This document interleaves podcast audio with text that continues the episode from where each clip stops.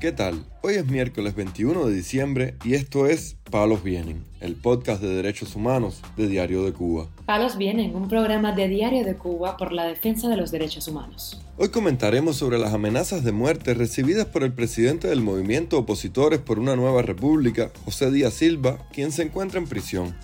También hablaremos sobre la publicación de la identidad de cuatro represores por parte del Observatorio Cubano de Derechos Humanos. Por último, profundizaremos en la situación del activista cubano Magdiel Jorge Castro, cuya expulsión de Bolivia fue calificada como persecución por la ONG Amnistía Internacional. Lo más relevante del día relacionado con los derechos humanos en Palos Vientos.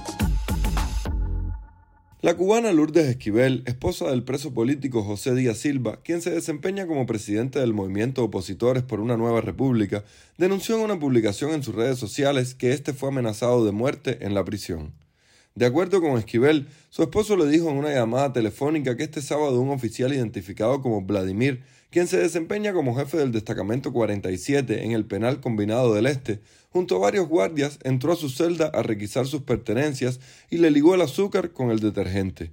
Además, según dijo el opositor, lo obligaron a desnudarse con amenazas de que lo van a matar. Díaz Silva fue condenado en marzo de 2022 a dos años de prisión por una supuesta amenaza, acusado por una vecina partidaria del régimen que irrumpió en su patio para robar unos plátanos de su cosecha, según la versión del disidente. En tanto, el escritor y disidente cubano Ángel Santiesteban Prats denunció en declaraciones a Cubanet que se encuentra regulado el eufemismo que usa el régimen cubano para las prohibiciones de salida del país según le informaron este martes en la Oficina de Migración y Extranjería de 17IK, en La Habana.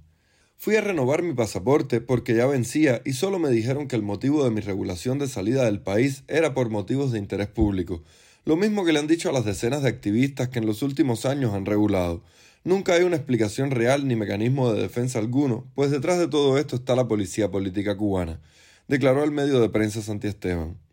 El escritor también dijo que esta decisión puede ser la respuesta del régimen a su gesto de no aceptar conversar con dos oficiales de la seguridad del Estado que intentaron interrogarlo en el aeropuerto José Martí de La Habana en el mes de junio, cuando volvió a la isla de su última visita a los Estados Unidos.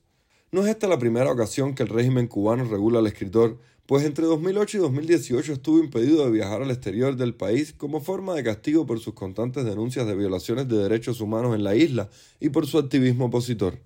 Esta semana, el Observatorio Cubano de Derechos Humanos expuso la identidad de cuatro represores denunciados por colaborar en la violación de derechos humanos en la isla. Se trata del capitán Arnaldo Martín Cárdenas, el mayor Juan Carlos Cruz Guillén, el teniente coronel Jesús Martínez y el suboficial Norberto Pérez, alias Mazusaca. Sobre ellos, la organización informó que han participado en actos que constituyen violaciones de derechos humanos y o actos crueles, inhumanos y degradantes. Jaxi Cires, director de estrategia de la organización, dijo en declaraciones a ADN Cuba que están denunciando de manera pública en redes sociales a estos represores porque se trata de personas vinculadas a violaciones de derechos humanos, principalmente en el sistema penitenciario, sobre los cuales recaen graves denuncias por el incumplimiento de las reglas Mandela. Las autoridades de Bolivia expulsaron de ese país a Magdiel Jorge Castro, un activista cubano residente en esa nación, usando como argumento sus publicaciones en las redes sociales. Una práctica calcada al régimen de La Habana que criminaliza y hostiga a quienes lo critican y exponen en las plataformas virtuales. La denuncia la hizo el propio activista, quien había sido citado el lunes por la Dirección General de Migración de Santa Cruz de la Sierra, donde reside. Según dijo, luego de asistir a la cita, los funcionarios que lo atendieron tenían consigo un grueso legajo con capturas de sus publicaciones en redes, las que agrimieron como argumento para acusarlo de alterar el orden público mediante redes sociales, como consta en la resolución oficial que le entregaron y luego compartió en Twitter.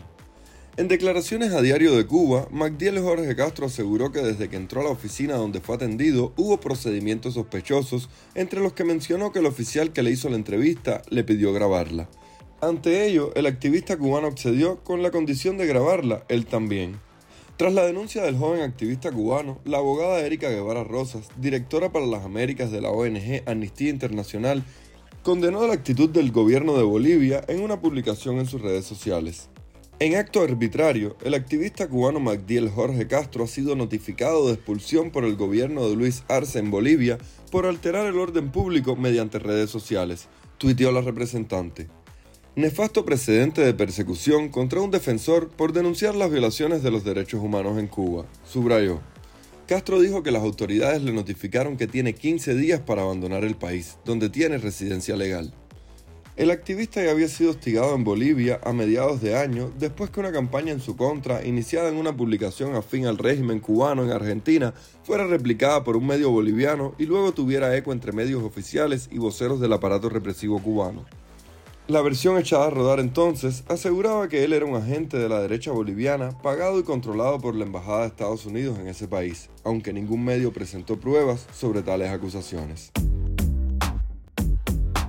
Palos Vienen, un podcast de derechos humanos de Diario de Cuba con la producción y conducción de Mario Luis Reyes. Muchas gracias por acompañarnos este miércoles en Palos Vienen, el podcast de derechos humanos de Diario de Cuba. Pueden escucharnos en DDC Radio, Spotify, Google Podcast, Apple Podcast, Telegram y SoundCloud. Yo soy Mario Luis Reyes, mañana regresamos con más información.